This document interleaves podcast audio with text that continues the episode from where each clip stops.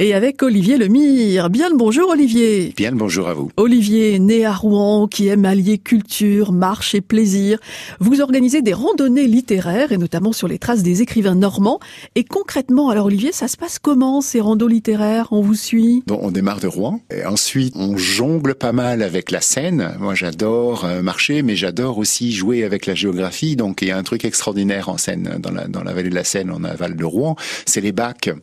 Et donc, on peut soit longer la Seine, soit couper les méandres en, montant sur le plateau et en redescendant de, l'autre côté, soit traverser la Seine avec les bacs. On le fait quatre ou cinq fois, je crois, jusqu'à Villequier. Et donc, ça dure trois jours. Euh, le premier jour, on dort à La Bouille, euh, dans un hôtel très agréable qui s'appelle le Bellevue.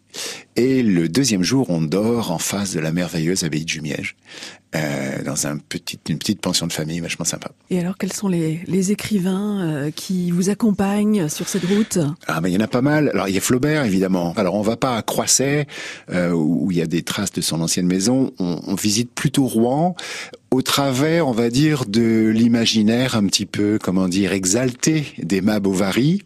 Euh, c'est une chose de dire, voilà, la cathédrale de Rouen, avec sa, façade gothique, euh, flamboyante, rayonnante, etc.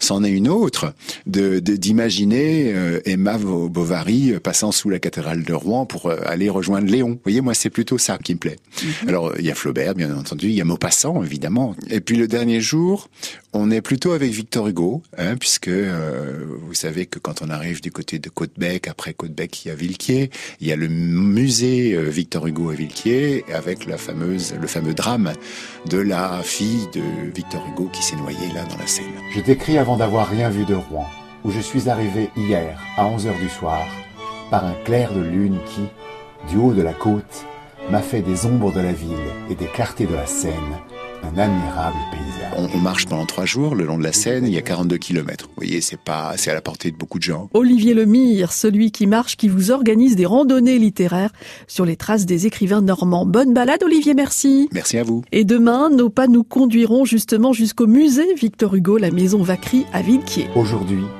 je vais voir Rouen. Lettre à Adèle, Victor Hugo.